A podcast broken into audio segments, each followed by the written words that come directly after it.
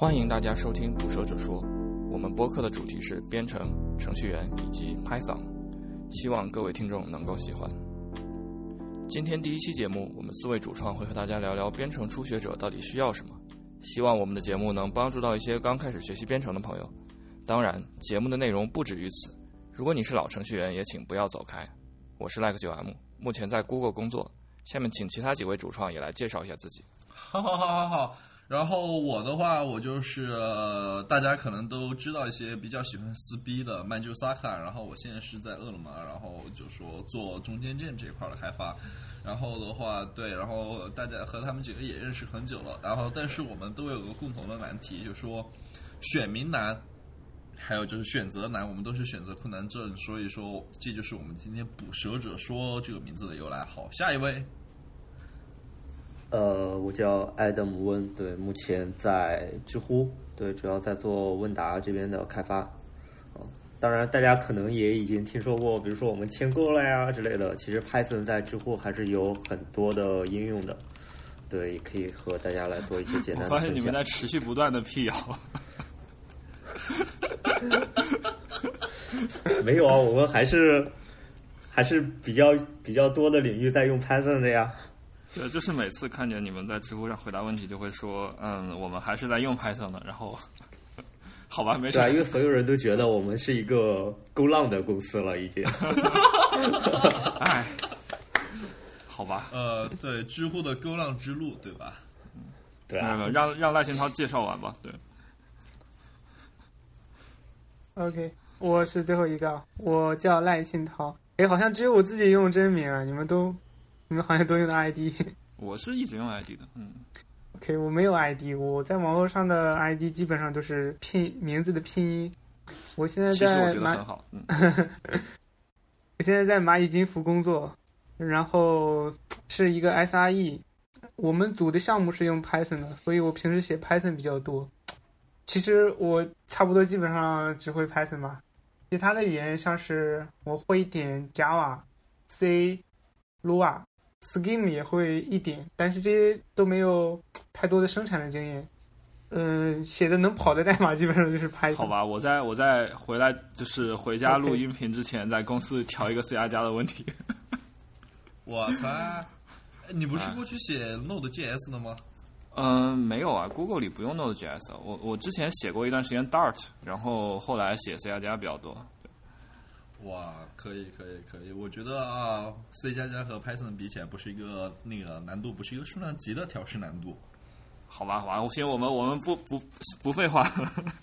那我们这个 Podcast 有一个固定环节，就是让几位呃参与者，就是给大家推荐一点东西。然后我们想的是推荐一个就是 Python 相关的库，然后以及一个一篇文章或者视频或者音频这样子。啊，大家可以之后再去再去看。嗯，那谁谁先开始说一下？呃，我来吧。那我是一号选手，我就来吧。呃，我推荐的库一个库叫做 AP Schedule，然后的话是一个 Python 库。然后这个库的话，它最大的好处就是说是可以方便的帮你自己去，就是说执行做一些类似于 Cron Tab 的东西，就是说你去周期性的运行一些任务。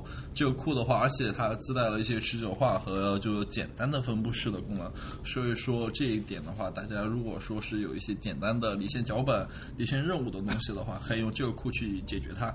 然后的视频的话，视频的话，我就是。还是推荐去年 PyCon 二零一八的一个 Python 三历史的一个视频，因为很多选手可能都是直接写 Python 三开始，可能对之前的那一段就是说 Python 的发展史并不了解，呃，所以说我建议的话可以去看一下，然后你可以对然后 Python 整个发展的过程以及现在的一些坑大概有一些认知，说大概是这样。是是亏豆讲的吗？还是？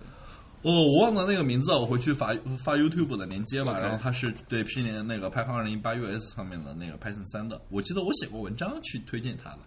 好的，你那个库是叫呃 A AP Schedule。呃，我稍稍等一下，我把那个你你们先继续，然后我我我们之后我们之后会传。对哦，我看到那个了。对，OK，Advanced Python Scheduler。对，那它相比 Cron Tab 就是多一些。持久化是吧？就是对持久化，它可以将这些任务，比如说持久化到，比如说 Mongo Redux，然后和其他的，而且它支持它内建的比较好的支持，对，就说是 async、event 这些的东西，所以说比 CoreType 更多的话，就说是语法上的一个熟悉性以及一些特性上的加强。哎，这个，嗯、我之前也用过，但是我遇到一个问题，就是你假如在两台机器上跑 A/B Scheduler，你怎么保呃，证这个的话，说它是一个简单的，就只能你人肉去保证的。对，比如说，对，所以当时我们没太呃，就是你得靠第三方的，比如说你加一个 Redis，加呃，一个对，log 就是这样但所以说它是一个简单的一个分布式，就说是更多的是用来你哦作为一个持久化的一个节点，然后你自己跑任务什么的，然后比 Core Type 这些要更的易用一些。对，而且相比起像呃 Salary 这种依赖第三方一个中间件做 broker 的，我记得 AP Scheduler 好像直接可以用内存作为一个 broker。对，所以说它是比较轻量的，然后相对来说更好用一些的。哎，我发现这个跟我要推荐的东西好像。没事儿没事儿没事儿没事儿没事儿。行行，来来来，那那下面我来说一下吧。就我推荐一个东西，叫做一个库叫做 Hue，呃，就是拼写是 H U E Y，然后它的嗯，就是这个作者这个 Hue 这个库可能大家不是很熟悉，但是这个作者还写过一东一个东西是 Pv，就是那个那个 ORM，我觉得这个大家应该比较熟。然后它的库的特点就是比较比较轻量级，就是 Hue 这个库其实就是个轻量级的任务队列。但是呢，就是你能想到的用其他其他东西，比如什么叉叉叉 MQ 之类能实现的东西，它都能实现。然后比如说多进程，然后多线程，然后携程，包括就是说，嗯，去就是像呃，就是定时去跑一个任务啊，retry 这些东西。然后它其实嗯，你可以完全是用 Python 来做，不依赖任何库。但它推荐的是用 Redis 作为它的一个底层的，就是也是相当于一个 broker 吧。对，反正我觉得这个东西就是用起来感觉非常轻量，不像非要去安装一个 Rabbit MQ 啊或者 Zero MQ 啊这种东西。对，我觉得挺好的。嗯，你这是在黑 salary 吗？但我觉得应该 Salary 也可以做到，会有能做到所有东西。是，但但是它就是太重了，就如同刚才老文说的一样。然后的话，它也强行要依赖很多外部的东西，所以说有其实其实其实我都没有正式用过 Salary。对，好吧，好吧，好吧。来，我们下一位 salary 的 salary 可能在我看来确实是有点重，就是你选任何一个 broker，其实你都能找到一个更轻量级的这种框架来替代它。呃，对 salary 的话，我觉得我对于 salary 也是觉得它太重了，而且它太重导致的一个东西，有些时候，呃，你去最开始想简单用一下的时候，对于一些配置项或者是其他是的，是的，是的。我靠，那个配置项我一看我就想死。对对对对对，所以说我觉得，而哎，呃，它它的配置上有一个特别蛋疼的地方，就是它有两种，就是好像三点 X 跟四点 X 的配置上是那个名字是不同的，对。然后，然后有的些配置项大写是一种形式，小写是另一种形式。啊，是啊被这个东西它三和坑过了。四之间其实相当于说是一个 broken change 了，然后的话但是对，然后而且它其实每个小版本之间，它可能一些配置项的变化，就是说具体还有就是说某一个方向性的一个呃含义的变化，我一般喜欢叫它语义，就是说语义的一个功能的变化。有些时候它文档都是可能是未未定义的，所以说有些时候被坑是日常吧。看来你们都有很惨痛的经历。我们可以下一期做一个吐槽那些不太好的库。哎，我觉得可以，可以可以，可以，可以，好，那我们有请下一位选手。啊，哎下一个等会儿我还没介绍文章呢。哦，对对对对，来来来，我不急不急不急。那个什么，我我推荐的文章是那个 Raymond Hattinger 他在一一年写的一篇文章，名字是 Python's Super Considered Super。呃，这篇文章如果就是就是大家之前有想了解 super 这个函数的使用的话，应该是有读过的。那就是比如说，就很多人有一个误解，就是说 super 是调用父类里的一个方法，其实对吧？你看这篇文章就知道，完全不是这样子的。然后我觉得它最好的是就是介绍了一个很实际的 super 应该怎么用的，呃，super 用法吧，就是说你把它放进你的嗯你的类的这样一个初始化的呃初始化的序列里面吧，就每个类，然后就是用 super 来初始化它的父类，然后这样子，就是我觉得还是很值得一读的。嗯，哎，我不知道你们读没读过这篇文章是在知乎上推荐过这篇文章，对吧？呃，可能是吧，对，对我这篇文章的确是很经典的，它就是关关于其实它我感觉它其实并不关于是 Super，它其实是对于那个 Python 的呃类的 MRO 体系有一个对对对，比较好的他讲了他讲了很多关于 MRO MRO 的东西。嗯对对对，所以说我觉得这篇文章的确很棒。嗯，是的。好，没有看过，决定好，会去看一下下一位来。推荐一下。嗯，我来吧。对，因为来前段，我时间们老文或者说是小赖赖，谁来？啊、我先说，我推荐一个，先给大家推荐一个视频吧，叫 Tech Lead，是一个前谷歌雇员拍的视频名字就叫 Tech Lead 吗我最近？OK，对他的他的开场独白非常经典，一般都是 Welcome to Tech Lead. This is the Tech Lead, and I am the Tech Lead. 我们要学习一下这个开场。三连，是一个是一个日本人写的，呃，不是日本人做的一个播客，会讲一些很搞笑的东西，其中有一些是非常非常非常夸张的，啊、比如说他会讲，啊、就是一些新人程序员经常犯的错误啊，啊、怎么保护你的代码，不让让别人改不了啊，就是说你怎么可以用最简单的反模式来怎么感觉好邪恶的样子？你的代码 这种东西。还有介绍一些弯曲的生活之类的，挺有意思的一个可以啊播客他现在在哪里？啊。现在现在应该是从 Google 去了 Netflix。这这哥们儿有很多吐槽 Google 的 博客啊。说到这个，你刚刚最开始说他是一个前谷歌雇员的那个创办的一个，就说是一个 YouTube 的一个视频节目，然后我突然想到，呃，我们的节目是一个在职谷歌雇员创办的一个播客，所以说我突然想到，哎，你昨晚上是不是跟九那个 Like 九 M 吵架了呀？没有，你知道你知道 黑谷歌黑的最狠的 就是我们这些在职员工，一般。各个各个厂不都是这样吗？啊，对啊他之前大家都应该是在 YouTube 部门。都是黑自己最狠啊！对啊，就因为就就我们经常比如说一个就说什么外界的东西都是我们最后知道的嘛，然后然后又经常吐槽 Google 又要做一个 Messaging App 什么什么的，然后最新出的那个 Stadia 吧，你们你们看了吗？对，然后我们就说呃两年之后看看它在不在再用。可以，可以，可以。有一个网站不是叫 Google 所有 Google 杀死的东西里面 Google 加呀，啊，我们先不聊这么沉重的，话题，来我们继续继续。OK，我第一个推荐的是一个视频哦，第二个推荐的一个库叫 Starlight，是一个 Web Framework，类类似 Flask、Django，啊、是一个 ASGI 的 framework，就是说异步的，支持 WebSocket 的这种场景的用法，而且这个库代码非常少。你去看一下它的代码，你基本上就知道 ASGI 的一个 Web 框架是怎么样的。它的这个代码库的，我推荐大家不是推荐大家去用啊，因为可能还没发布一点零版本。嗯，但是这个库的代码质量特别好。如果你想了解 ASGI 的话，你可以直接去看这个库。这个库的作者是 Encode，呃，一个 open source software 的一个组织。然后它里面最主要的那个人 Tom 写了 Django REST framework，嗯，就是很有名的 DRF，啊、然后贡献了很多像 API Star、UVCon 这种东西，是一个非常有经验的人。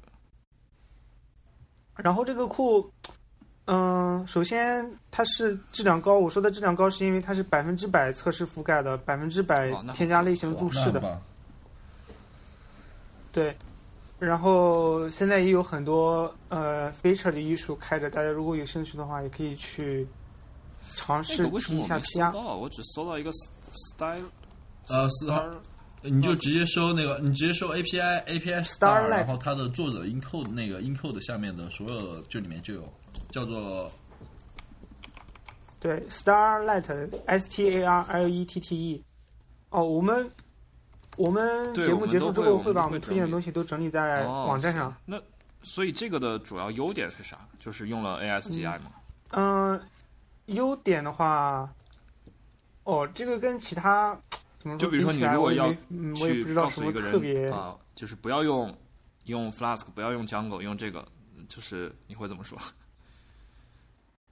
首先，它，你这你如果这样这么说的话，就是 WSGI 跟 ASGI 的比较了。首先，你像 WebSocket 这种服务器会跟客户端主动发通知的这种，你要做一个实时的网页，你肯定，如果你用 WSGI 的话，你只能用 HTTP 协议，这样的话，你客户端必须轮询嘛。但是如果你用 Async 的一个模式的话，你的服务器就可以直接跟客户端发，你会省很多资源。第二一个，假如说你想我服务器收到了一个东西，我先返回客户端。然后我过后再处理这个任务，那你要怎么做？你肯定要加一个任务队列，像 A B Scheduler 或者 Celery 或者什么东西，会让你的框架更复杂。但是如果你用 ASGI 的话，因为你本身就有一个事件循环在这里，你可以就很容易做到嘛。你可以直接返回客户端，然后你在你的事件循环里面再添加更多的任务。也就是说，它就像一个自带对，任务队其实我还一直列的一个东西挺想去了解一下 ASGI 的，但是就还没时间去看。嗯，对，它的基本的像 WSGI 一样，是一个很简单的协议。然后这个库你可以看一下它是怎么把一层一层的东西给组合起来的，其实就是不停的在创建 ASGI 协议的一个对象，嗯然后这些对象可以串起来。哦，有一句很有名的话，就是讲这个东西的，有一个，嗯，可以说笑话吧，就是说。一个科学家在跟一群人普及，嗯、就是这个世界是什么样子的。然后有个老太太说，这个世界就是那个老太太反对科学家说这个世界是建立在一个乌龟的背上的。然后那个科学就是科学家就反问他，那乌龟是在哪里的？然后那个老太太说，It's turtles all the way down，就是乌龟上面都是乌龟。其实好吧，好吧，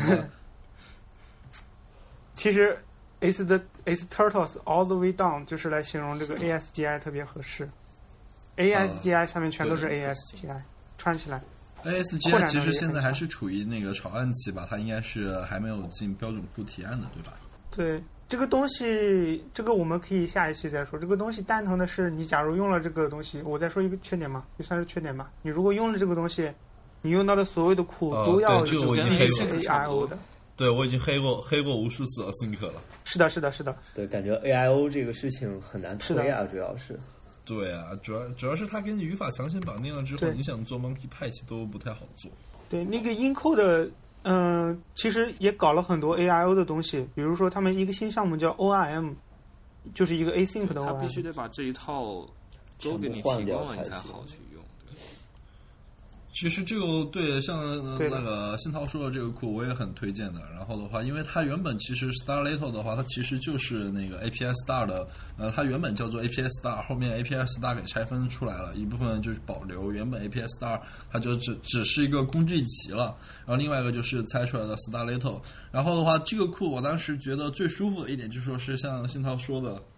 呃，它的那个代码质量非常棒，然后的话就说是当时是我在一七年年末、一八年年初的时候就在关注它，当时它就是包括它前身 A P S Star，还有它后面的呃配套呃 U V 控就是说 ASGI 的网关，然后它们呢都是全部的 Type Hint 的覆盖，就是说注标注的覆盖，而且测试覆盖率也很高，所以说这一点当时就觉得很眼前一亮。还有的话就说是它的设计使用起来很很舒服，就跟那个 Django REST Framework 一样，它就是说相对比较舒服，设计很合理。所以说我觉得当时就在整个嗯 Python 周边里面，算是真正能称得上就说是 for human 的，就说是 request for human，就是 for human 这样的一个库。哦，我我刚才看到看了一个它的 example，我觉得好像和 Flask 更像啊，这种轻量级的一个。你没发现现在的所有，framework 接口都做成 Flux 的那种吗？Flask 呃，是这样的。对，对，但是它里面内置它只是在像外形的像那 Flask 这一块，但是它其实后面的就比如说。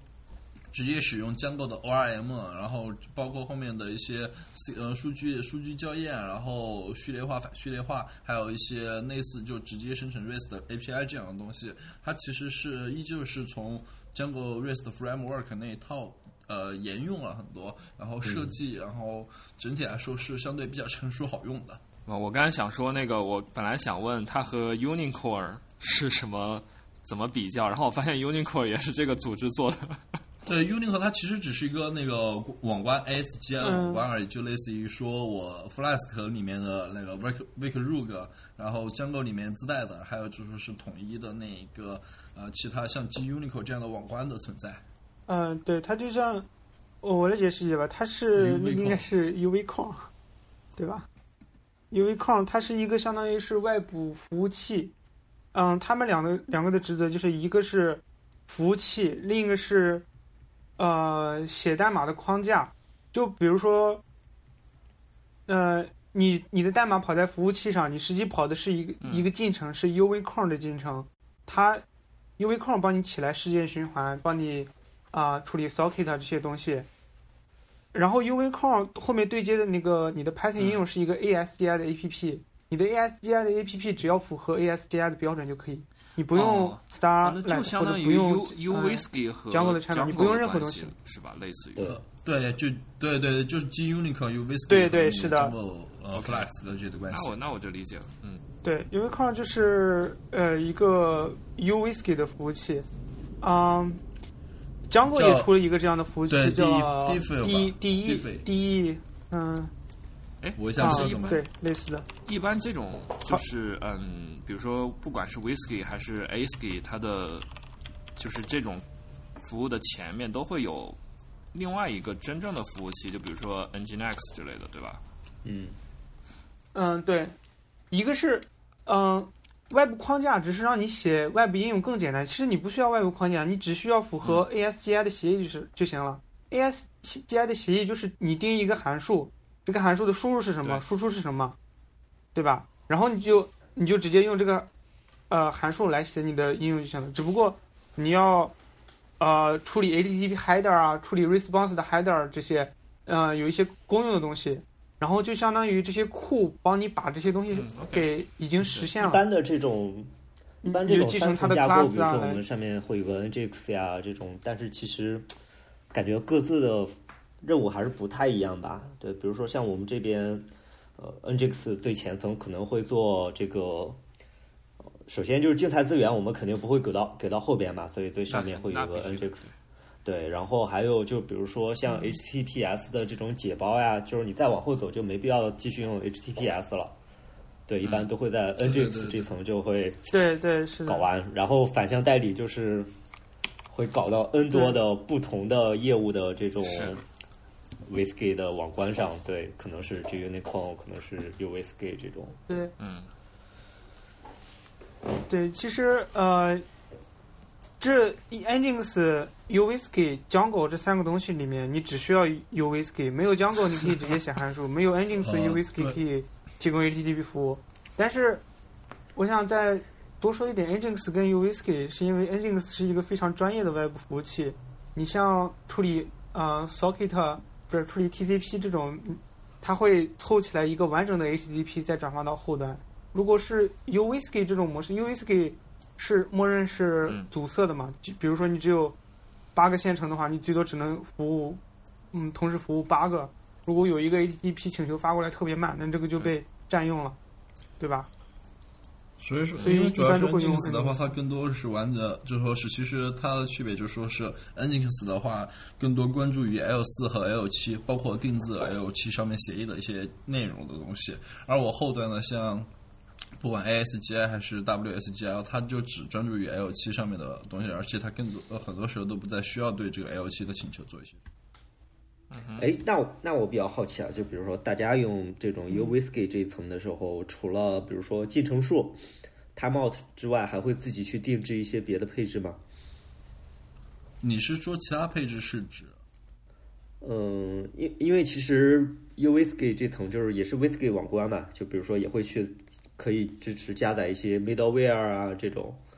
我在我是在博客、嗯我在博客上是用了这套的，然后我看看我当时配了什么。一般我发现一般不发现大需要家就是最多配一个一般情进程况下数啊、超时啊，对，然后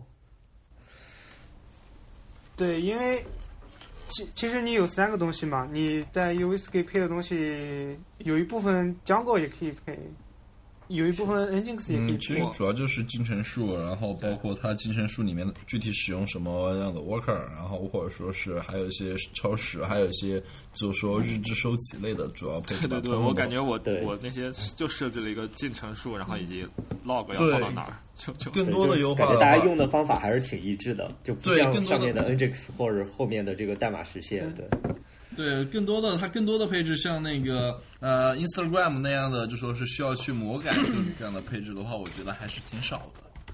嗯好吧。那这个话题我们就其实聊了挺久了，然后呃，应该大家都讲过了，对吧？还有老文没有讲，哦，OK OK，哦好哦，那我就先来推荐一个视频吧，PyCon 二零一五。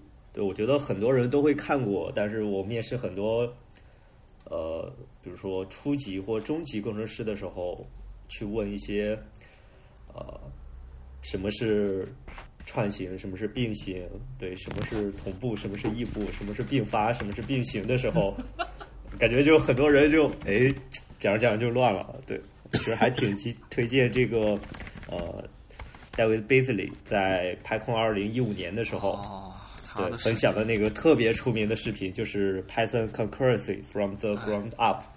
他的视频，我真的是觉得太烧脑了。对，就是徒手撸代码，对，就是现场带着你写代码，告诉你什么是 IO loop，对，什么是并发，对这些东西，对，还是挺推荐的。他的那个 那个 C U R I O，你们有人用过吗？我不知道应该怎么念。C U R L 那是啥？呃，就是和 ThinkIO 的替代品，对吧？就是他就是 David Beasley 撸的一个那个异步的框架吧，对。哦，那个我没用过。我我知道那个，但是我没有怎么用过。OK，对他反正他的意思是，他这个比官方那套要 make sense 的多，啊 但不知道是不知道是不是这样。对，呃但是我用过他写的另外一个工具，特别好用，叫 PLY。呃对吧？对，啊对他的他的，其实 David Beasley 的视频，我觉得就你真的是，我觉得我是我是觉得不是很适合新手了，对。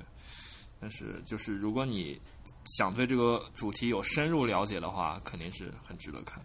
说对，说到 C U R I O 的话，它那个呃有个有呃好多什么样的，就是你们知道 Think I O 存在的一个 bug 叫做那个 S L 连接泄露嘛？啊，你之前说过，对。对对对，之前可能大家呃就是听的这个朋呃朋友都不太清楚，我就大概说一下。呃，Async IO 的话，它存在一个 SL 的泄露的问题，就说是呃，就你在处理一些特定的 HTTPS，就是比如说这样的连接时候，会造成连接泄露，它没法正确的关闭。然后这个时候的话，它是从一六年还是一呃一六年一、呃、就开始 Async IO 出来那一刻就开始存在的一个问题，到现在。前段时间有人呃就说是大概去年十二月份的时候，有人有哥们儿问，然后这个东西处理的怎么样了呢？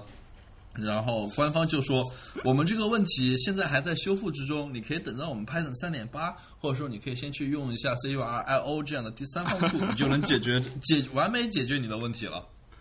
Good，对，所以说这就是正好老文提到 CURIO 的话，然后哦不是呃那个九 M 提到 CURIO，那么我就正好来吐槽了一下这个问题，对，也推荐一下 CURIO。嗯嗯，官方自黑是吧？对，然后来老文，还有一个库然后哦，推荐了库，就是前一段时间在用的吧。对，其实一个做 profiling 的库就是 PyFlame，对，Uber 出的。嗯，有几个优势吧。对，当时选型选了很多，是因为其实，呃，我们去做一些 profiling 的时候，会面临着一些场景是面向用户的场景，你很难说自己去模拟啊之类的。我们通常会选择，呃，去拷贝一些 TCP 流量，或者是，呃，或者是你就想办法直接 profiling 线上的机器吧。对，但是其实后一后者是不推荐的。那你拷贝了流量之后呢？如果你想去做一些 profiling，常见的一些 profiler 的工工具可能会要求你去改代码，比如说我在某个地方开启 profiling，然后在某个地方关闭，对，然后 PyFlame 这个库的优势就是它其实是基于 C 加加和 Linux 这个 ptrace 接口来实现的，啊，就是你不需要改你原本的 Python 的任何代码，对，你可以直接用 PyFlame 这个工具去 attach 到那个进程上。对我看到它可以 attach 到对对，attach 之后它就可以去通过你那个 ptrace 那个 hook，然后去收集你的一些站的信息。嗯，对，其实对于你代码的变更是没有侵入性的。呃对这个这个我另外一点好像也用过一次，对对，另外一点就是，其实它对 G event 是非常友好的。呃，对，我不知道，我不知道大家有没有去尝试 profiling 一些 G event 的这种 web server。呃，那完全是地狱。如果说是之前没有类似于这样的一个就是优化的话，是的，就是如果你用其他的工具，你其实根本不知道你的代码在干嘛，你那个结果你其实是没有任何参考意义的。大部分的工具，嗯，它这个是可以把你那个呃，就是我们用了非阻塞 I/O 之后的那个空闲的时间，就是切走的时间，可以单独的列出来，对，然后你可以看到的就是你 CPU 在那个解释器上，呃，然后去执行的时候的各个执行站，对，然后主要因为它是从比较底层来做的，对吧？所以对，对，是这样的。呃，主要是另外有一些可能更也是从底层来做的话，可能就说是对 G event 的那个，因为 G event 它其实站是各种站的切换嘛，然后的话，那个时候对于其实对于那种呃 profile 工具来说是相当不友好的，有些时候我们把它叫做 D G event 地狱。是，它它并没有专门，它有专门对 G event 做优化吗？还是就是它的构建的方法已经能天然满足 G event？呃，这个我可以再确认一下，对，但是它其实我我当时看它的 doc，它是专门是对 G event 做了一些优化的。哦，对我我对，当时反正那个就是去年去年 PyCon 的时候，呃，张老师不是也提到了好多嘛？这个也应该是其中之一吧，我记得。对，呃，他我翔哥的那个张张翔老师的那个，他就说是他也是对于 G event 怨念颇深，但是 PY profile 他那个 profile 他应该是 Uber 出了吧？然后国内现在用的可能还挺多的嘛，还是是不不叫 PY pro- profile，叫 PyFlame。啊 p y f l a 火 m 焰 p 那 y f 个 l a m 对我一下子读错，对，然后它是 Uber 出了嘛，然后的话是说它的确是非常好用，这一点我可以给老文作证，因为我们之前查线上性能问题的时候，基本上是必备的工具了。嗯不过我有一个 concern，我看到它的最后一次 commit 的时间是一八年六月份。这个对，因为不是这种框架工具嘛，对，不会说，呃，我用着用着突然发现很多 bug 呀之类的，大部分人还是去来直接使用的啊。就是像这种库，其实我会发现它的这个更新的频率确实是很低的。你可以去看它的那个，呃，看它那个整个的 commit，你会发现已经进入比较低频的一个时期了。是的，嗯是相当低频。呃，其实是这样，它不，它第一个是走 p trace 的一个接口，第二个它是其实是用了 Python 的一部分 C API 来做解析的。然后也就是说，其实你如果版本里面你的 C API 不会有太大的 broken 那个 change 的话，那么其实对于它来讲是不再需要额外的去改什么东西的。嗯，对，我觉得他画的那个火焰图帮助还是挺大的。呃，对，他画的火焰图其实是用了另外一个 Pale 写的工具。火焰图那个其实是你需要自己去使用另外一个工具，然后才能搞出来。对，但它是会给出足够的那个信息出来。好的，那它如果没有火焰，不输出火焰图的话，输出的是啥？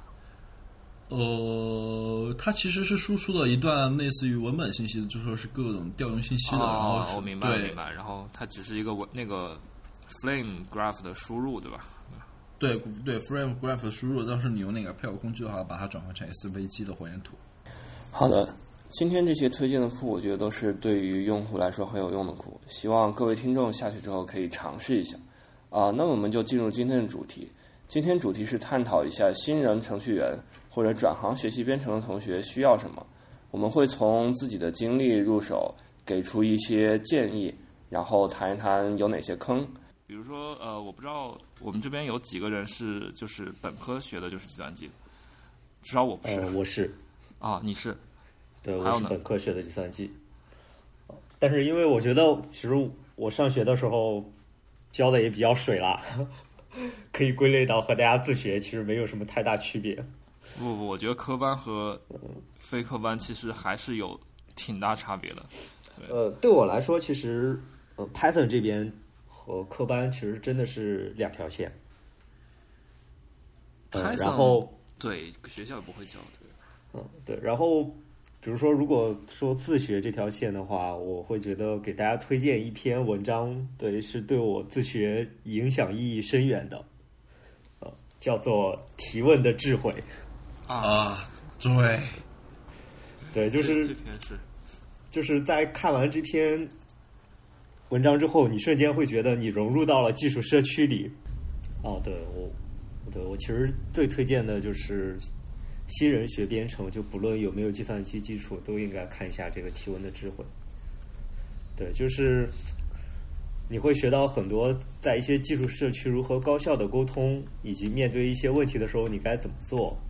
对，这个其实并不局限于 Python 了，它会方便快速的，首先让你自己去找到很多自己能够找到答案的方式啊。嗯如果你找不到，也能去正确的提问，也能和其他社区里的人比较友好的共存的一种方式。对是的，我其实嗯、但是有一个问题，就比如说小白他提问的话，他会就可能他不敢提问，对吧？有然后就怕被人笑之类的，其实有很多这样的情况。呃，可能一看你就是没去混过那种新手群的，新手群的他不 不不不存在的那种，就说是不敢提问什么，他一般是这样。然后突然，然后我突然冒出一句：“我怎么这个呃叉叉叉代码这个框架怎么运行不了了啊？” 是的，对，然后还有就说是突然发一个截图，我这个代码到底错在哪儿了呀？我操！有的有的有的，对的。对对对对对，其实其实我其实老文那个我也很赞同。然后然后我我现在的提问方式其实是我和一个新人学的，然后的话他当时做的非常棒。他是什么呢？他是他是几段论。他首先是把自己就说是呃的问题截个图发出来，然后他他想获得什么，他很清楚的说明。然后，然后他，然后列出了，然后他自己现在看了，就是哪些资料上面没有理解的东西，然后最后还给还给了，就是类似于写补课一样，给了个 reference，把他的问题的那个代码的那个连接，包括他的就是说看的资料的连接都全部列出来了。这个这样简直是范文了。对，这样简直，我当时一看，我很直接、清晰明了的就看出来他到底问题在哪儿，呃我该怎么样去帮他，然后最后的话，他能不能就说是解决他这个问题，就看的简直身心愉悦。是这样的。是。而且新人会面临一个就是常常见的就 X Y 问题，对，对这个就就很难解答。然后你可以简你可以简单介绍一下 X X Y 问题，因为给听众朋友科普一下，不知道的话，如果呃，X Y 问题就是，比如说我想要结果，我想要得到的结果是 A 吧，啊，或者说我我想要得到的结果应该是 Y，啊，然后我自己选了一个方式是 X，这个方式本身可能就是错误的，然后我在 X 上遇到了问题，然后我就来问大家，这个 X 到底是怎么了呀？为什么这样不不停啊？对。哦，然后其实距离你真正想要的结果隔着超级超级远，对，然后你在去往外的路上，然后你本身就走偏到了 X，然后又遇到很多问题啊。我这样解释清楚吗？我我我们都知道，所以我也不知道你解释清不清楚。啊，我觉得去看提问的智慧吧，我记得那里边有很正很明确的表述。所以，所以提问的智慧，它是专门针对嗯，就是编程学习者的吗？还是说它是一个 general 的一个？呃，是专门针对编程学习者的。OK，但是其实我觉得那本书它呃也可以说是一本，就说是呃相当于就是说通用性的一个指南。哎，那是一本书吗？那它是一本书，《提问的智慧》那是一本书。哦，我看的是一个开源的在线的文档，对，我印象中有二十多国语言。啊，那它其实是一本书，《提问的智慧》啊，呃啊，不，那个叫《提问的艺术》吧，还是《提问的智慧》？它的确最开始是一本书，那个仓库可能是受到了启发。OK，行，你之后别忘了把这篇文章的链接那个发过来。好，好，对，提问的智慧的作者应该是那个《The Art of Unix Programming》，对，那个 Unix 编程艺术的那本书的作者，哦，应该是同一个作者。对，所以所以其实你们就觉得需要解，就新新手需要解决的一个问题是怎么样，嗯，自己去获得答案，或者说从别人那里获得答案，对吧？这是一个呃，我觉得就是你要学会正确提问吧。就是如果你的提问是不正确的，就比如说我这个代码怎么总是有问题啊？为什么贵啊？这个框架是不是不太行啊？那可能即使有人知道答案，他也很少愿意去回答你。对，甚至还有可能跳出来喷你一顿。呃，对，而且我觉得可能他更多的是一个态度问题吧。很多时候新人，特别是你如果是在那种图图书的售后群之类的，你会发现其实很多新人他并不是把自己当做一个新人，而是把自己当做一个大爷来看的，就说是。对，然后他有些时候没有回答，就就给一个代码，呃，求大佬们求看看我这个代码有没有什么问题啊？然后大家基本上都懒得去理他，然后最后他还会跳出来喷你一顿。你们这个群有没有大佬啊？你们这群什么群啊？怎么都是菜鸡啊？我的问题怎么没人回答？大概就是这样。你描述的太形象了，嗯。但但是我觉得我们还是应该从就是给建议这个方向入手，而不是仅仅就是去抱怨一些新人怎么怎么样啊，因为这种对吧？我们还是要从正面的角度去去去去说，对。对啊所以那我们就按照老文说的吧，我觉得他可能就说是新人最开始可能最重要一本书就说是提问的智慧吧。那关于提问，我再补充一点，就是，嗯，我发现不好的问题就是，要么你你没有给别人表达出来你遇到的问题，因为很多人一贴就贴很多代码，就是跟问题无关的也贴上。有一个技巧就是，你一定不论你设计什么框架是、什么库也好，你一定要提供一个最小的能复现的案例。首先有两点，这句话，第一是能复现，这个是肯定的嘛。第二是最小化的，一定要是最小的。假如说你的你提供的代码里面跟你要问的问题是没有关系的，但是你懒得把你自己的逻辑给去掉，这就是一个不好的问题，你就是一个伸手党。有可能，其实你提供出来这个最小的案例，你已经很多时候你就基本上可以发现问题了，对吧？对我，所以我其实觉得，嗯，就是最基础的 debug 其实也是尽早越早掌握越好的一个事情。就比如说 print，嗯，嗯，如果没有其他编程基础，那我建议就多打 print，print 一二三四五也 OK。对，因为对新人来说是能够定位的。像像很多大牛，我见到他们就说，就比如说 Credo 吧，他他说他从来不用调试工具，就只靠 print。我记得他是这样说的。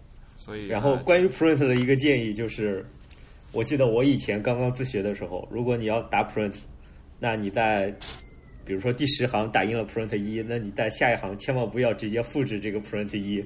是的，是的，是的，就反正区别一下就好了。对，如果可以的话，学习一下 Logger，Logger 会用一辈子的，比 Print 好一点。嗯，哎，我我反而建议说 print 之后可以尝试一下 PDB。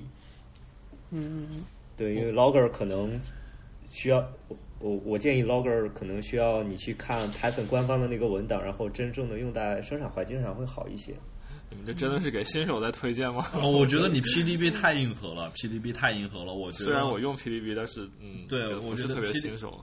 对，我觉得，我觉得其实就说是它可以就说是去把 PyCharm 用好就行了，因为 PyCharm 其实呃针对那个嗯、Python 的调试工具其实做了蛮多优化的，其实已经非常非常易用了。所以说，如果说新手的话，就像老王刚刚说的，如果说新手想要去学调试工具的话，可能我更多的推荐就是 PyCharm，你去把 PyCharm 用好。对，其实我觉得新手用 IDE 入门，就比如 PyCharm 会好一点，不知道你们怎么？嗯，你是说编辑代码还是说调就试是因为编辑和调写代码和调试是一体的嘛，所以就是你肯定嗯，我我我不太确认说要不要编辑和调试分开啊，但是我的建议是，你要把折腾编辑器或 IDE 和你学习编程这件事儿分开。对对对，这个我很同意的。对，对，就千万不要说我学 Python，然后我花了一周时间把我的 Vim 搞成什么什么样子，那种对，然后然后你的 Python 其实没有任何进步。啊，这个这个我有相反的观点，因为我我只用 Vim。我的建议是，你你可以跟 Python 跟 Vim 分开学。你学 Vim 的话，可能要学一个月，但是你学 Python，你比如说花一个星期配置一下环境，学一下相关的插件。你配置 Vim 其实是配置 Python 的一些 lint 工具啊啊格式化工具啊。对，我建议就是这两件事你要分开走，就是明确是我在配置 Vim 和学 Python，而不是说我学 Python 的前置条件是我先去把工具搞得特别齐全。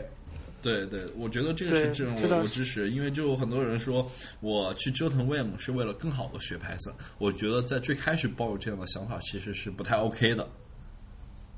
嗯，OK OK，但是我现在一般，比如说我去写 Lua，我可能花上一天的时间配置一下 Vim，或者去写 Go、去写 Rust，我可能都要花很长时间先配置一下，我觉得是值得的。对我觉得你不算新人了，你已经是有经验的。是 experienced programmer 这种。这对，我觉得你你是能很清楚的知道你的你想要什么，然后你、你很你你有很明确的一个就是说是自己的一个导向，而新人很多时候是并不知道的，就是陷入无意义的折腾之中。嗯我觉得新人最需要的就是一个开箱即用的东西，不管它是 VS Code 还是 PyCharm 还是 Vim 也好，然后你开箱即用，你就开始学那些你最应该去学的东西，而不是花时间在其实并不是真正核心的东西上面。然后你有可能就比如说你配置一个什么，就比如说配置 Vim 吧，然后呃你一直配置不好，然后你就很沮丧。但是其实你这些都是和学习编程并没有直接关系的事情。对，嗯。但是长嗯长期来说，工具作为一个一个人一辈子用的东西吧，对这个长期。来说要对，长期来说你要一开始的话更新的。一开始的话还是怎么快怎么来。嗯，我对，但其实就是 Jupyter 也不错，Jupiter 也不错，对吧？对我觉得 Jupiter 做嗯很适合新手。我我也觉得加一嗯 Jupiter 真真的很好用。Jupyter 的话，所见即所得，然后想 想弄什么直接打出来就好了。对，它很多时候可以适合用来当做课那个看书书上练习的一个草稿本。是很多课程现在都用 Jupyter 了。对对对，嗯所以说是我我也很推荐 Jupyter，的确很适合新手。而且还有个好处，你如果用 Jupyter，你把你自己代码可以发给别人，然后就很容易看到你错误在哪里。对，的确是对，嗯，是，是。然后那我来聊一聊我对于新手什么建议吧。嗯，对我觉我觉得我对于新手的建议其实是呃两点。第一个的话，其实是把呃目标放明确，就是说你学编程你到底是为了什么。因为我见过，其实大家可能知道，我在知乎上会有一些人邀请我提问，或者是有些人私信问我。然后，其实我更多的时候发现，很多大家觉得就是说是他有他没有一个明确的认知，就很多比如说应届大学生来问我，哎，我要不找不到工作了，我要不要去学一下编程，或者说是就说是。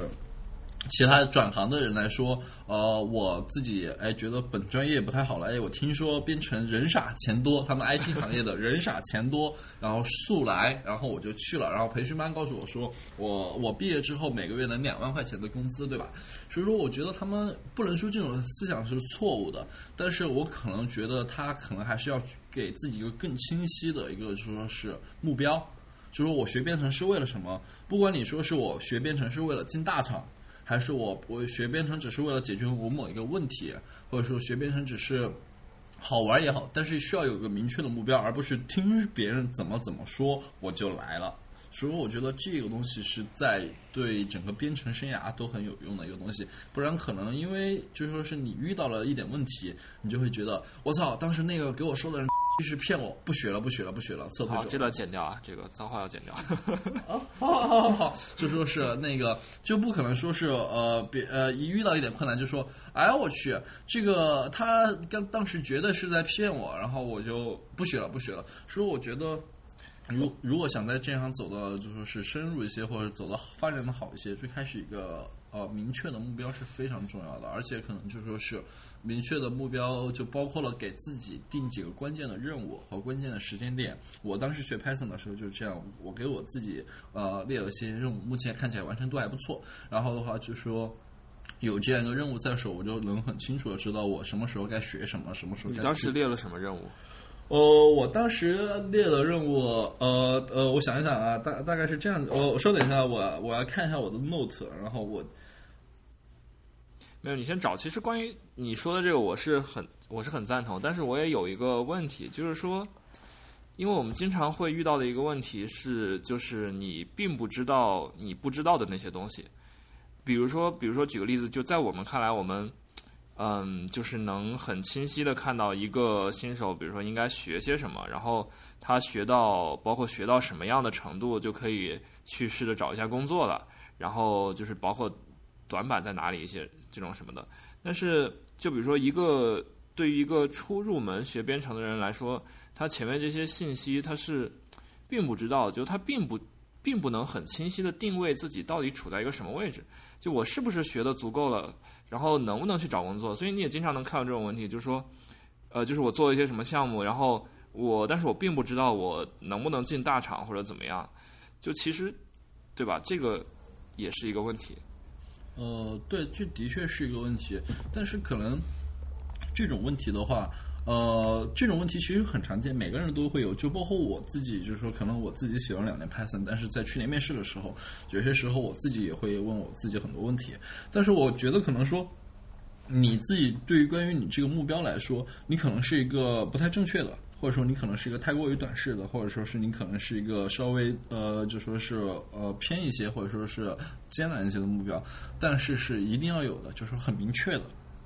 对，然后你自己一定要按照这个目标去行，呃，去做。然后这样，即便说是你在那个后面突然遇到了一些问题，可能说我自己需要去呃改一下我自己的希望，或者说什么样的东西，那么你之前的努力也不是白费的，而不是说你像一头乱麻一样，别人说编程好学，我就马上来学；别人我先学了 Java，然后突然发现 Java 找不到工作。然后我听说别人说 Python 现在是人工智能的，然后高科技，我马上又去学 Python，结果发现自己又找不到工作。我觉得这样东西就是一个完全一个做的无用功，我大概是这样认为的。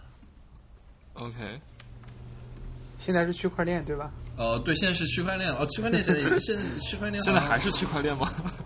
还是区块区块链已？经不火了吧？呃，区块链和人工智能吧？人工智能吧，现在是。对，人工智能。我怎么感觉所以我觉得知乎上说 AI 已经什么又是泡沫了？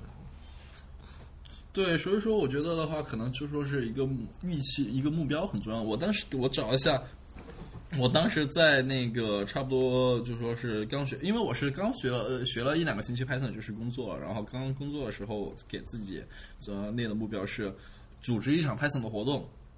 公开做一次分享，然后组织一次 PyCon Channel，然后在 PyCon Channel 上做一次主题分享，然后去 PyCon US 做一次主题分享，然后最最后晋升成为 Python 的 Core Core Developer。然后对，这是我当时的目标。目前看起来我一二三四都完成了，然后现在还缺五和六。希望你可以完成，相信我。觉得你已经不属于一般的新人了，很多新人可能都不知道，比如说 PyCon 啊，甚至不知道去哪找学习资料啊。呃，对，然后其实这也是我关于我关于说 Python 的第二点的东西。其实我觉得，因为我当时其实到现在，我师傅也让我，我当时其实是跟一个就说是算是我现在是叫师傅，当时他的呃虽然没有明确的这种他是带我，但是我之前在问他问题的时候，他还给我培养了一个就是说非常好的习惯，就说这个是在我职业早期。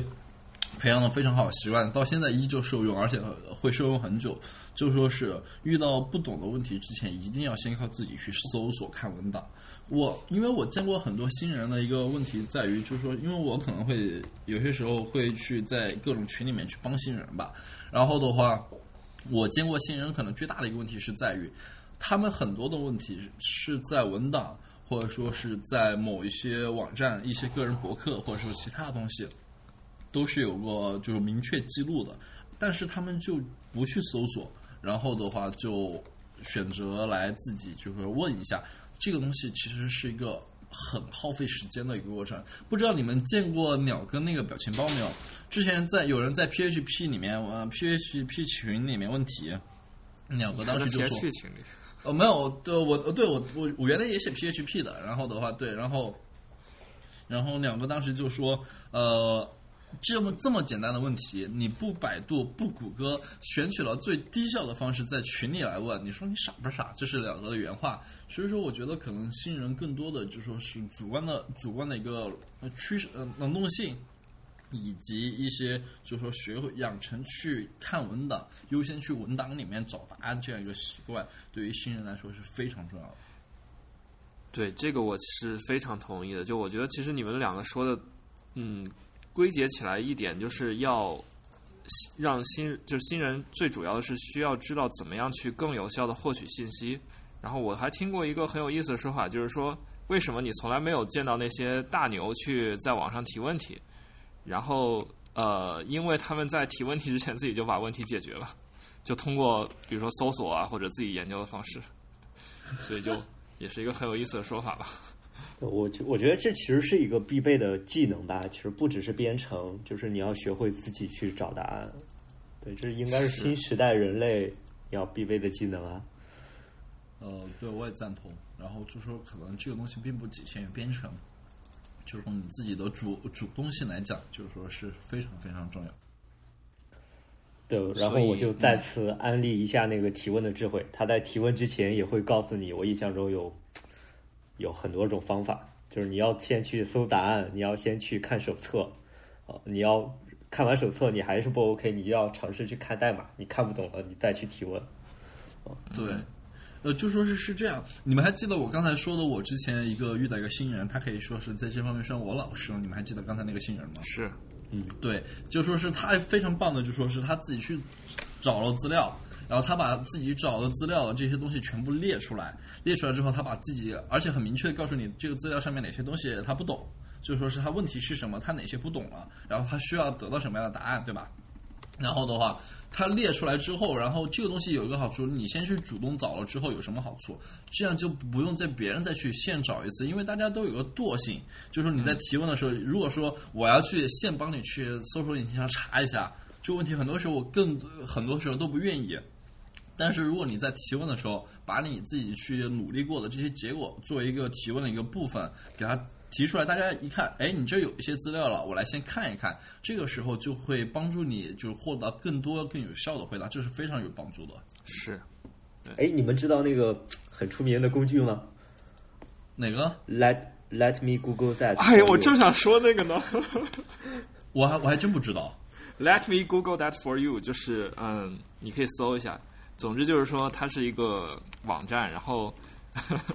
就是你输输入一段话，然后它会有一个动画，就是它跳转到 Google，然后帮你搜索那个 叫什么来着？Let me Google that Let me Google that for you。啊，OK，我发到我们的群里，你可以看一下。好，我找到了，就叫 M。对，这个东西就是就是我对我我之前有那个在 Stack Overflow 上面看见，然后。呃，就有人问了一个很傻的问题嘛，然后底下就有个人贴了一个 “Let me Google that for you” 的链接，就很嘲讽。好吧，这个的确很嘲讽。对，然后这这个工具现在其实已经很友善了。对，它现在是 That's it。对我我当年刚用的时候，我也经历过别人甩了一个链接给我的过程。呃，然后它的最后一句叫，它的最后一句叫 “Is that hard？” 就是哦，对对对，这个事儿很难吗？已经没有了吗？对，现在是 That's it，就是告诉你就这样就可以了。OK，对，之前是一种更嘲讽的语气。啊，我觉得我觉得很好玩，我觉得这个是我必备了。啊，我靠，你要去打击新人了。不不不过不过说回来，其实我有一个观点，我不知道你们认不认同，就是我总觉得，嗯，就是要看一个人适不适合编程，就是。有没有自己的，就是自己去搜索的能力和意愿，其实是很重要的。就是你会发现，有些人其实，嗯，他也算是程序员，但是他还是并不会去自己搜索问题，然后就就只能是一直在低水平进行重复这样子。嗯，我一半赞同，一半不赞同。然后我觉得的话，可能更多的他适不适合编程，我觉得适合这个东西。来说，就说是可能，呃，我觉得这个适合这个东西，我觉得可能要限定一下。我觉得可能说是他的态度适不适合这个编程。因为是这是态度，我就觉得对对，因为刚才你只是说适不适合编程的话，其实有很多种解释。就可能说这个人可能基础稍微较差啊，或者说是可能没其他人聪明这样这种东西，我这种我都觉得 OK 了。但是我觉得可能说这个如果他态度差的话，他绝对不太适合做编程，或者说是他不适合做世世界上的任何一种行业。如果说他没有一个良好的态度的话，所以说我觉得可能更多的是要讨论，就是说他态度适不适合编程。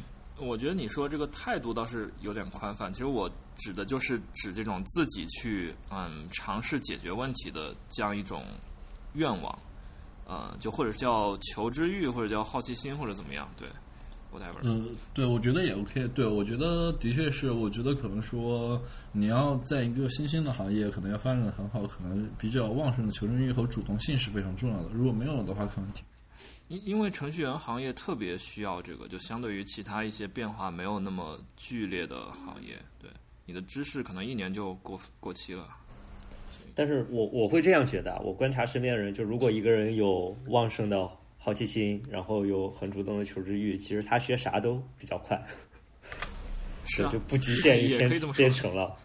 对，但是我会觉得你刚刚说就是能自己搜索找到答案，是一个编程初级者转到就是初级工程师的一个啊啊，过渡的必然之路吧，就包括你要学会学会用搜索，学会自己调试，学会看 log。我觉得这三个真的是可以淘汰掉一大批初级的程序员，不只是编程学习者。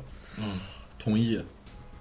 光光用百用光用谷歌，不要用百度就能淘淘汰很大一批。呃，这呃，我这这是一个，这是一个嗯比较蛋疼的问题，就是你虽然告诉他们要这么做嘛，但是这个东西有很大一部分门槛，我觉得。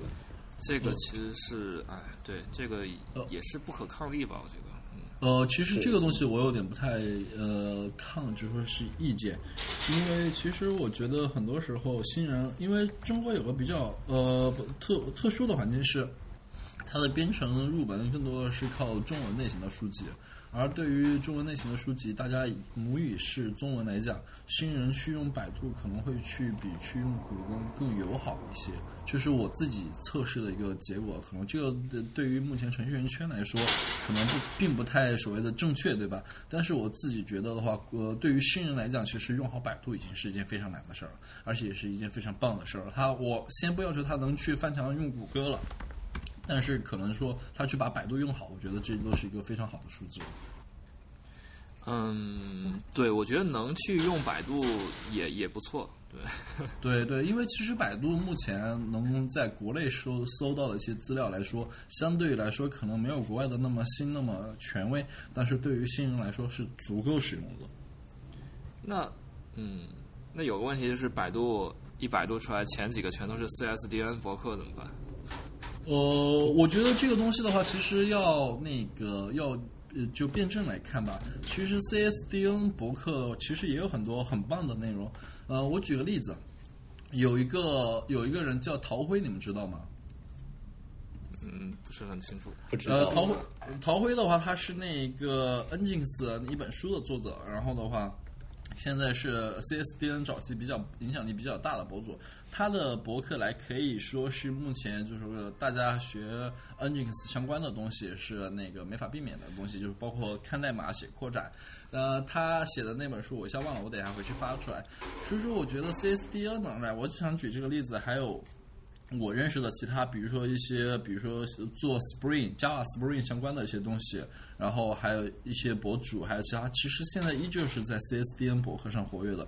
所以说，我觉得去 CSDN 博客上看东西，其实也是一个蛮正常，而且是嗯、非常，其实也是 OK 的一个东西。它里面还是有很多干货的，我觉得。但是就我就举一个例子，就比如说之前我们提到说并发并行的问题，你要是用百度搜，我不太相信你能搜出特别正确的结果，就是至少在前几个，可能，当然我没试过了，我只是这样猜测。呃，这个东西就其实提到了你刚才提到的一个问题，就是说。呃，新人，新人，新人，就说是怎么样去知道自己获取的是不是正确的？其实我觉得来讲的话，我觉得东，我觉得这个认知的话，它不是一步到位的。就如同就包括你们刚才说的并发并行，在我职业最开始一出，其实也是错误的认识，但是。后面随着自己工作经历的发展，或者是其他这种东西，这种就说是内容，这种认知是能够足够改过来，而且是进一步深化的。所以说，我觉得可能说对于新人来讲的话，这一部分东西就是说不违反原则性的东西的情况下，呃，有一些错误或者说其他的东西，可能可能说是更容易被接受的。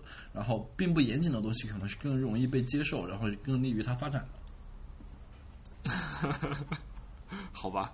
但但总之对，其实嗯，反正我觉得能用百度也也，就是能用百度总比什么都不用好，对吧？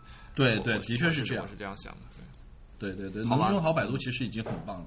嗯，那那我们我们我们继续聊下一个话题吧。就是我想的是，我们可以聊一下，嗯，就是你们对于算法以及比如说操作系统、计算机网络这种更偏基础一点的的计算机方面的知识。对于新人是否要学习这个话题，你们是怎么看的吧？对，觉得这也是个很有意思的话题。我觉得突然冷场，我觉得是要学习，我觉得是，而且是非常重要的一个数字吧。就是说，你不要求我，我自己的看法是你不要求学习的有多深。就比如说你自己，比如说去看网络协议这些，你我不要求你会把每一个就说是把它的报文结构手写一遍什么的。然后，但是我觉得，就说是你最起码有个基本的认知，就包括算法和数据结构一样，你最起码是你对于性能和空间消耗的这些东西有个基本的认知。我觉得这样对于你职业发展是非常有帮助的。然后，就包括你自己平常写代码，你自己平常去排查问题。然后就可能就非常有帮助。我举个例子，就大家可能觉得协议去去了解协议什么的东西，呃，可能都是只有大厂或者说是那些呃，就说是经经验非常多的工程师才会遇到问题，对吧？但是实际上并不是这样。就我之前在老东家的时候，我之前就处理过很多问题，是需要去就按去跟协议和底层有关的，就包括泄露，包括可能操作系统内存泄露，然后就是内存泄露和连接泄露这一一整套东西。所以说，我觉得可能说这个东西经验来，对于你自己的发展来说，你学一些，然后有足够的认知，就基本的基础的足够的认知，然后对于你之呃之后在深深造也好，或者说排查问题也好，都是非常有帮助的。我跟你讲，其实，在 Google 反而 很很难遇到这种问题，就是我就感觉太，我就感觉我经常做的太脱离实际了，都是假设底层能够 work，然后，然后在这个基础上写程序，就，对吧？这不是很幸福吗？这不是很幸福吗？天啊！我知道，我知道，我的意思是，就是，就是，其实我理解是应这些当然都是很重要，但是就在一个别人已经把底层都包装好的地方，你就反而。可能接触不到，但是这个就和我们聊的话题其实没啥关系了。对我比较建议新手能够在自己简单的做点东西之后再来学这个东西吧。嗯，对，就是除非你是科班嘛，这个那你就上课认真学就好了。老师不好，你就去搜更好的教材、更好的公开课，这个有海量的知识，而且学完之后照样可以考高分。对，但是你如果是非科班的话，我建议是你先能自己简单的。做出一点小东西，先给自己一些激励，对，然后你确认了说你想往这个行业发展，那，你就可以，或者说你就必须要去学这些东西了。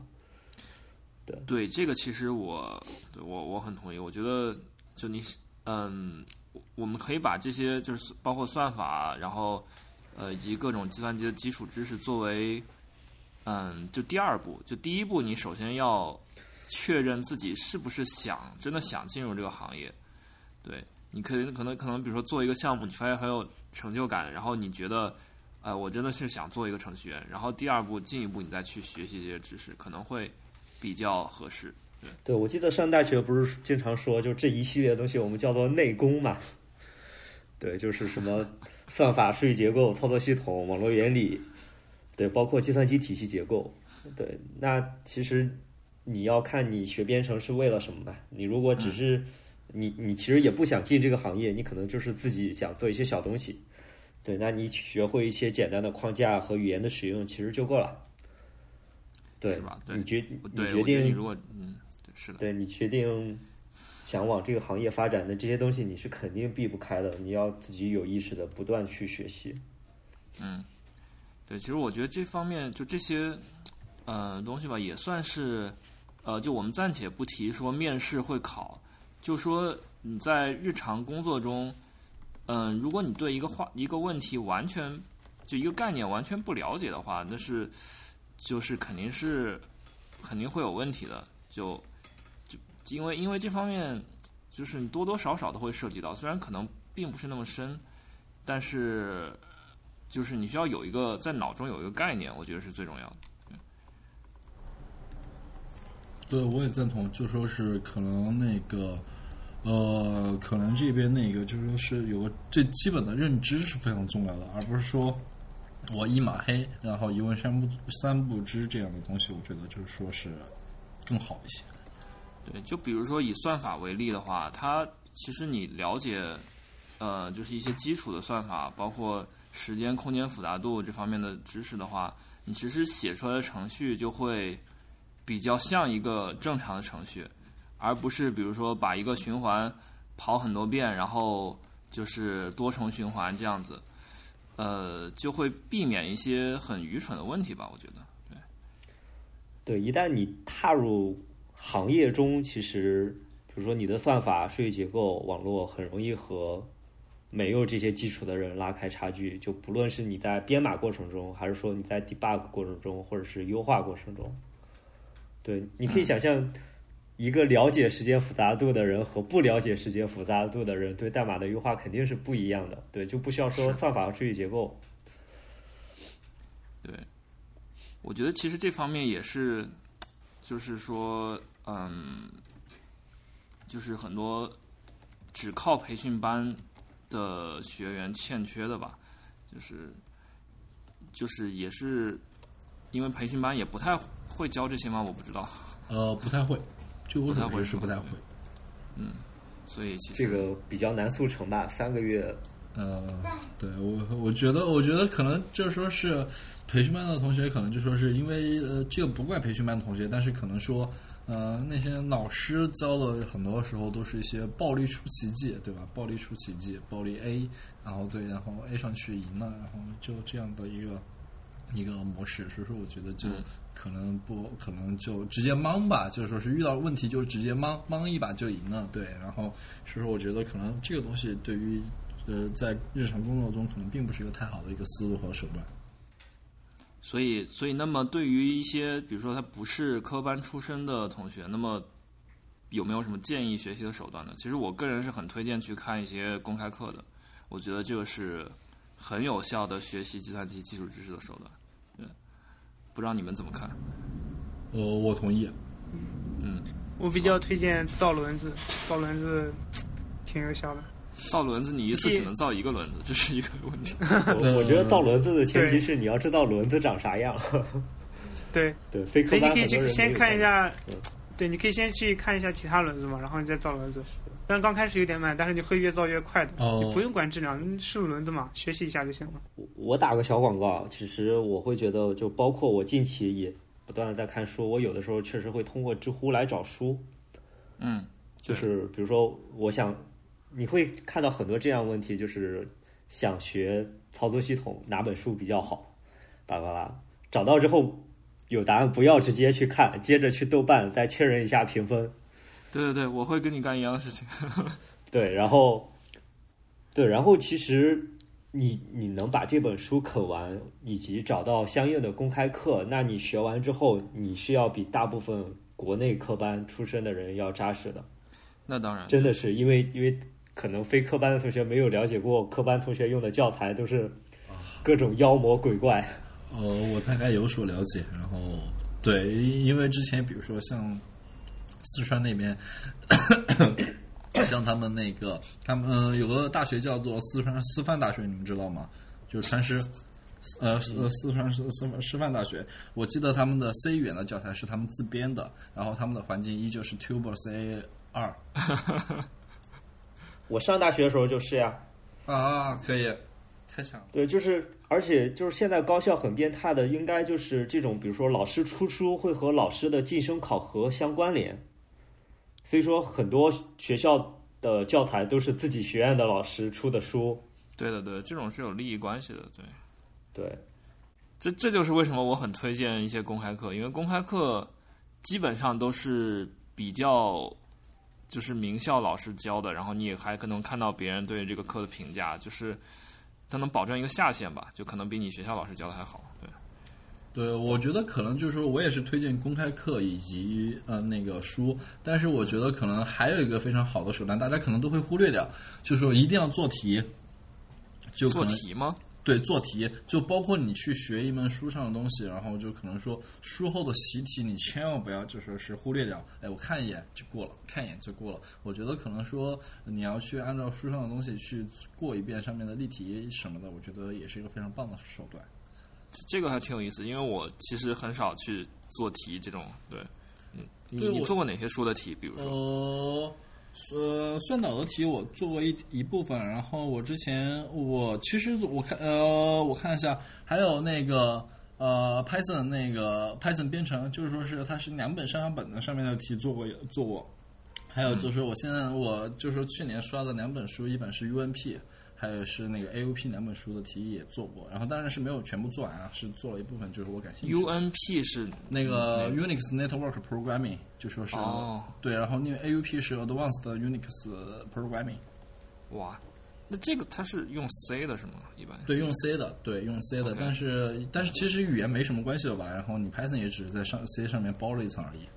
嗯，对，然后对对我觉得做题对于你自己去想这个东西来讲，其实是一个非常有非常正面的促进作用的。嗯，对，公开课其实也会有一些课后作业什么的，那种都还挺有意义的。对我我也觉得是，嗯是，所以嗯，对我们觉得还是这个还是挺必要的吧。就是你总得不管是书还是习题还是公开课，就需要去花时间，然后来从某一个方面，从从某种途径去学习一些这个知识。对，其实我觉得对，不管是找工作呀，还是就是真正踏入这个行业，都是都是必不可少的吧。嗯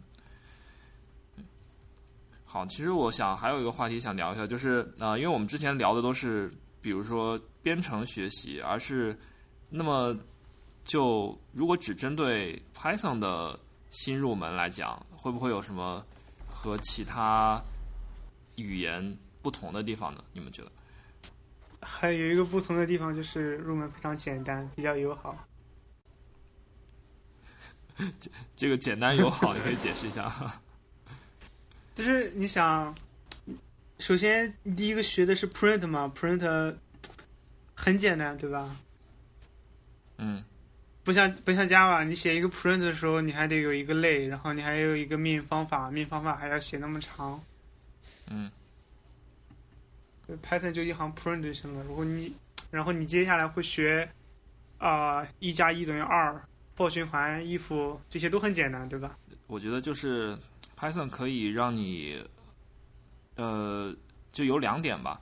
第一个是刚才新涛讲的，它可以让你就是抛弃掉一些嗯不那么必要的部分，直接去学习最核心的知识，比如说呃控制流，然后运算符，然后包括就是要怎么要怎么把你的程序就是写得更好。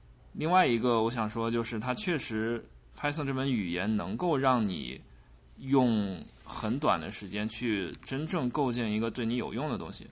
嗯、就我比如说我一开始学 Python，就我为什么想学 Python，是因为我想做一个去下载漫画的东西，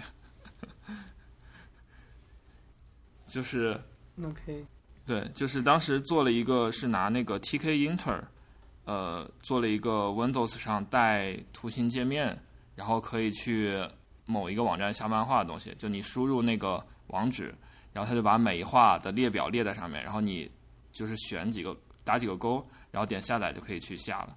所以这这套流程我大概是熟悉了可能一两周，然后就就开始做了吧，反正就。很快，对，之前我也没有没有去学过 Python 这样子，我觉得还是呃，就是这个算是很大的一个优点吧。嗯，哦，那我就来黑一下 Python 吧。黑好吧请对，我觉得对于新手而言，Python 可能最不友好的一地方就是很多文档微记录行为，就是说影影视操作，就很多嗯坑。对，我想，我想大家可能都遇到过很多东这种方面的东西。然后就有些时候，我觉得可能我更呃，在这种情况发展的情况下，很多时候我可能更多的时候我更倾向于新手第一门语言千万别学 Python 这样的。如果说 对，如果当然，如果只是就觉得哎，只是临时用一用或者其他的，如果说是想以 Python 来找工作，就是想去在这个找工找研发方面的工作的话，可能说我更多觉得是觉得新手第一门语言千万别学 Python。第一个就是说，可能它的影视的操作可能会对没有编程经验的同学造成很多的困惑。对那影视操作，那 C 加加那更多啊，这种东西但但是你但是说实话你 behavior 之类的。对你说实话，你 C 加加的 UB 其实是呃，相对于 Python 来讲的话，呃，我就我我的理解是这样，因为我写 C 加加其实比较少，然后我写 C 遇到过一些 UB，我觉得 UB 的话，其实如果说你按照正常的模式去走的话，其实你去遇到一些 UB。就是说去涉及到编译器的一些行为的话，我觉得其实是不太不太少见，就是说不太常见的。然后，但是你对于 Python 来讲，可能说你自己去呃就会日常的去遇到一些 U 呃 UB，呃就说是文档未记录或者说是一些偏影视的操作。我觉得这一点的话，就可能说是对于新手来讲，其实是一个不太 OK 的情况。而且第二的话，我觉得可能就说是从市场来讲的话，我觉得可能说目前以目前国内的情况，对学 Python 来的呃想走 Python Web 这一块的人来说，可能并不是个太友好的选项，它容错率比较少。所以说，我觉得可能说，我现在更倾向于去推荐同呃新入行的朋友去学 Java 或 PHP 什么的都 OK。PHP 真的好吗？新入行，太荒谬那个。什么，之前在知乎上看嘛，PHP 第一版是拿那个文件名长度作为 hash，然后对那个名字，所以要长短不一才能保证 hash 均匀，那个是吗？嗯，就把文件名设计的错落有致什么的。嗯，我我其实还挺推荐 Python 入门的呀，就是我理解 Python，我们说的 Python 入门大部分都是指自学编程嘛，对，其实会帮你抛掉很多你前期不会接触到的概念，对你、嗯。你专注于你去实现的东西，对，以及 Python 本身在各个语言里边其实已经算是库的种类比较齐全了，对，你想去涉及到各方面，其实你都能找到对应的库，直接去操作，不需要全部自己来从头来造轮子。嗯，对，以及是我我会其实对比一些，不论是 Python 啊、Golang 还是 Java 的库，就是 Python 会有很多所谓的这种 for human being，就是对人类真的很友好的这种库。嗯对它虽然它给你封装了很多对你有对你成长有帮助的细节，对，但是其实前期你根本不会用到，你也不知道这是个什么东西。对，你可以去专注于你的实现。对，举举例子就是 request 嘛，就是这个 HTTP 请求库。是，对，对在没有接触这个库之前，比如说我想用 Python 的 URL open 啊这些东西，我简直快疯掉了。对，你会发现 URL lib、URL lib two，对你都不知道他们在干嘛。对，那个时候我还是个新手，所以说不可能说我想要去请求某一个网页，我去把那个库去了解，然后那个库又涉及到我很多当时还不会的知识。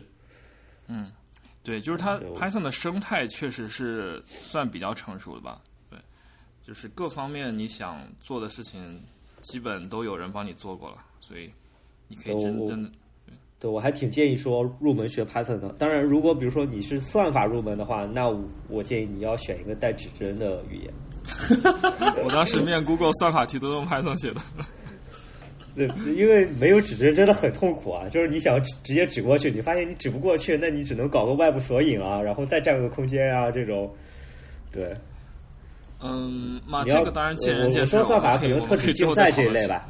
对对对，嗯其对，其实嗯，就我觉得 Python 入门好的一点，真的是就是很多东西它能够帮你做的，就是我们说的 battery included。但是不好的一点就是，它能 Python 这门语言它提供的特性确实是比较多，就可能我不知道和 C 加加相比，可能还是 C 加加多一点，但是 Python 本身也是就特性非常复杂的，你可能就是很多东西。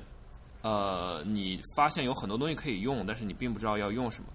对，相对来讲的话，如果是 C 的话，就是嗯，它的功能就非常精简，然后你也可以就相对来讲，你并不需要去考虑你需要用什么这种问题。我觉得就是有好处和坏处。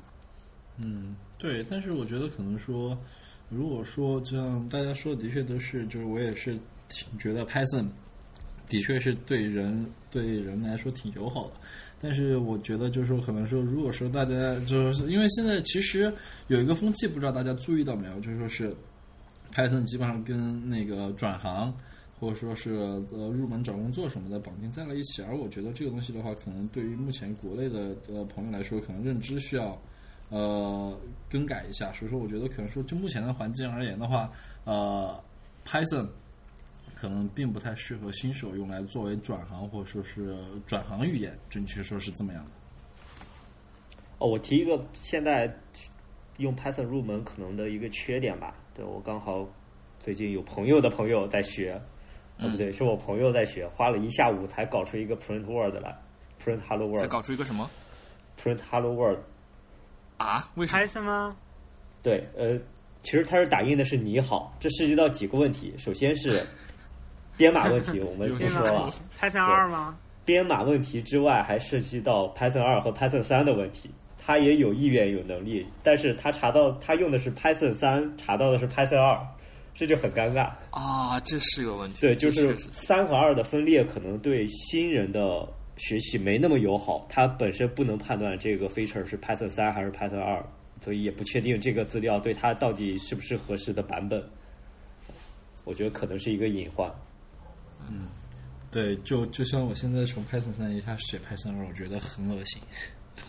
我其实我一二年开，我一二年学的 Python，然后我入门就是用的 Python 三学的，所以，嗯，不过当然现在你比如说你搜 Stack Overflow，还是有很多那种 Python 二时期的答案会在那儿，然后你会发现它都不是很符合现在的情况了，这样子，对。主要很多公司都还是 Python 二，就比如说我、呃、我们饿了么现在的 Python 项目其实都还是 Python 二的。然是吗后？那你们要 deprecation 吗？说你说 deprecation 是指呃，我就说把，呃，是就是就是这些项目之后会用 Python 三维护，还是就不维护，呃就目目前来讲是倾向于就全部转向 Java。？OK，对，然后对，然后的话，像豆瓣也是 Python 二嘛，头条也是 Python 二大户，就不过头条现在也是转开始转 Go 浪了吧？然后知乎我记得也应该是 Python 二加 Tornado 吧？我们也是 Python 二大户，对我们在逐步的推底层的库先上三，不然的话上面的应用层都上不了 Python 三。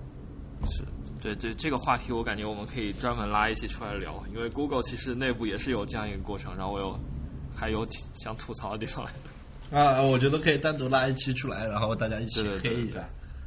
行，那那我我们就是也是来呃来总结一下吧。如果你想推荐新手一门入门的语言，就是啊、呃任何语言，你推荐哪个？Java 简单粗暴 Java Java。OK，我的话，我会推荐 Scheme 吧。Scheme 有两本书，第一本是呃《The Little Scheme》，非常非常简单。看完之后，你可以去看一本比较难的，就是那个 SICP。嗯，对，不过 SICP 也有 Python 版的，哦，有 Python 版的呀。有的。我我之前还听过他那个课。行，我去看一下。嗯，有的。呃，我的话我会推荐 C 或者 Python 吧。对，我觉得呃 C 的话就是嗯，就是你不需要去学习很多的 feature，但是它呃也有一些蛋疼的，比如说内存管理的问题。然后 Python 的话就是更易于上手吧，这两门。对，其实我还挺坚定，想推荐大家上手的时候就可以考虑 Python 的。嗯，对，除了我刚才说的，比如说对编码友好以及简洁之外，我觉得还有一个比较大的优势吧，就是解释器。对、嗯这个这个事情，其实对新人入门来说，你写着写着编译错误，然后执行不下去，和你在解释器里可以先去呃执行部分过程，其实还是挺不一样的感觉的。嗯、其实我并没有特别觉得，就是解释器能简化你的调试或者怎么样。就是，当然它确实少了一个编译的过程，可能对新人更友好一点。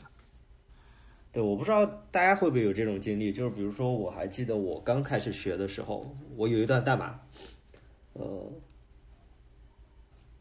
然后总是在某一个点报错。嗯，呃对我，我其实是可以在解释器里不断的去尝试说调整这个地方，来看它是因为什么报错，或者让它不报错。你说的是那个 REPL 吧？REPL 对，啊，但它本身其实并不等于解释器，就是我还见过 C 加加的 REPL。对，这倒是。对但是我我没有用过 C 加加的 REPL，我找过一些 Golang 的 REPL，真的比较难用。对，这个其实是工程问题，就就是如果解释器的话，可能更容易去 build 一个更好的 REPL。对，对，嗯对，我觉得这也是的确解释性语言对于临时打一些草稿或者说是去试验一些东西来说的话，的呃那个很很多时候可能更为友好一些。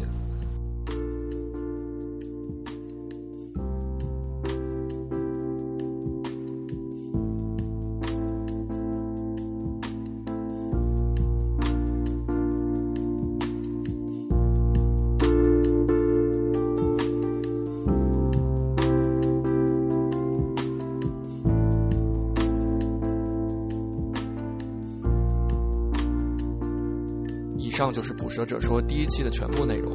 我们的网站是 pythonhunter.org，我们的 Twitter 和知乎账号名字都叫做捕蛇者说。欢迎留言告诉我们你的想法。各位听众，我们下期再见。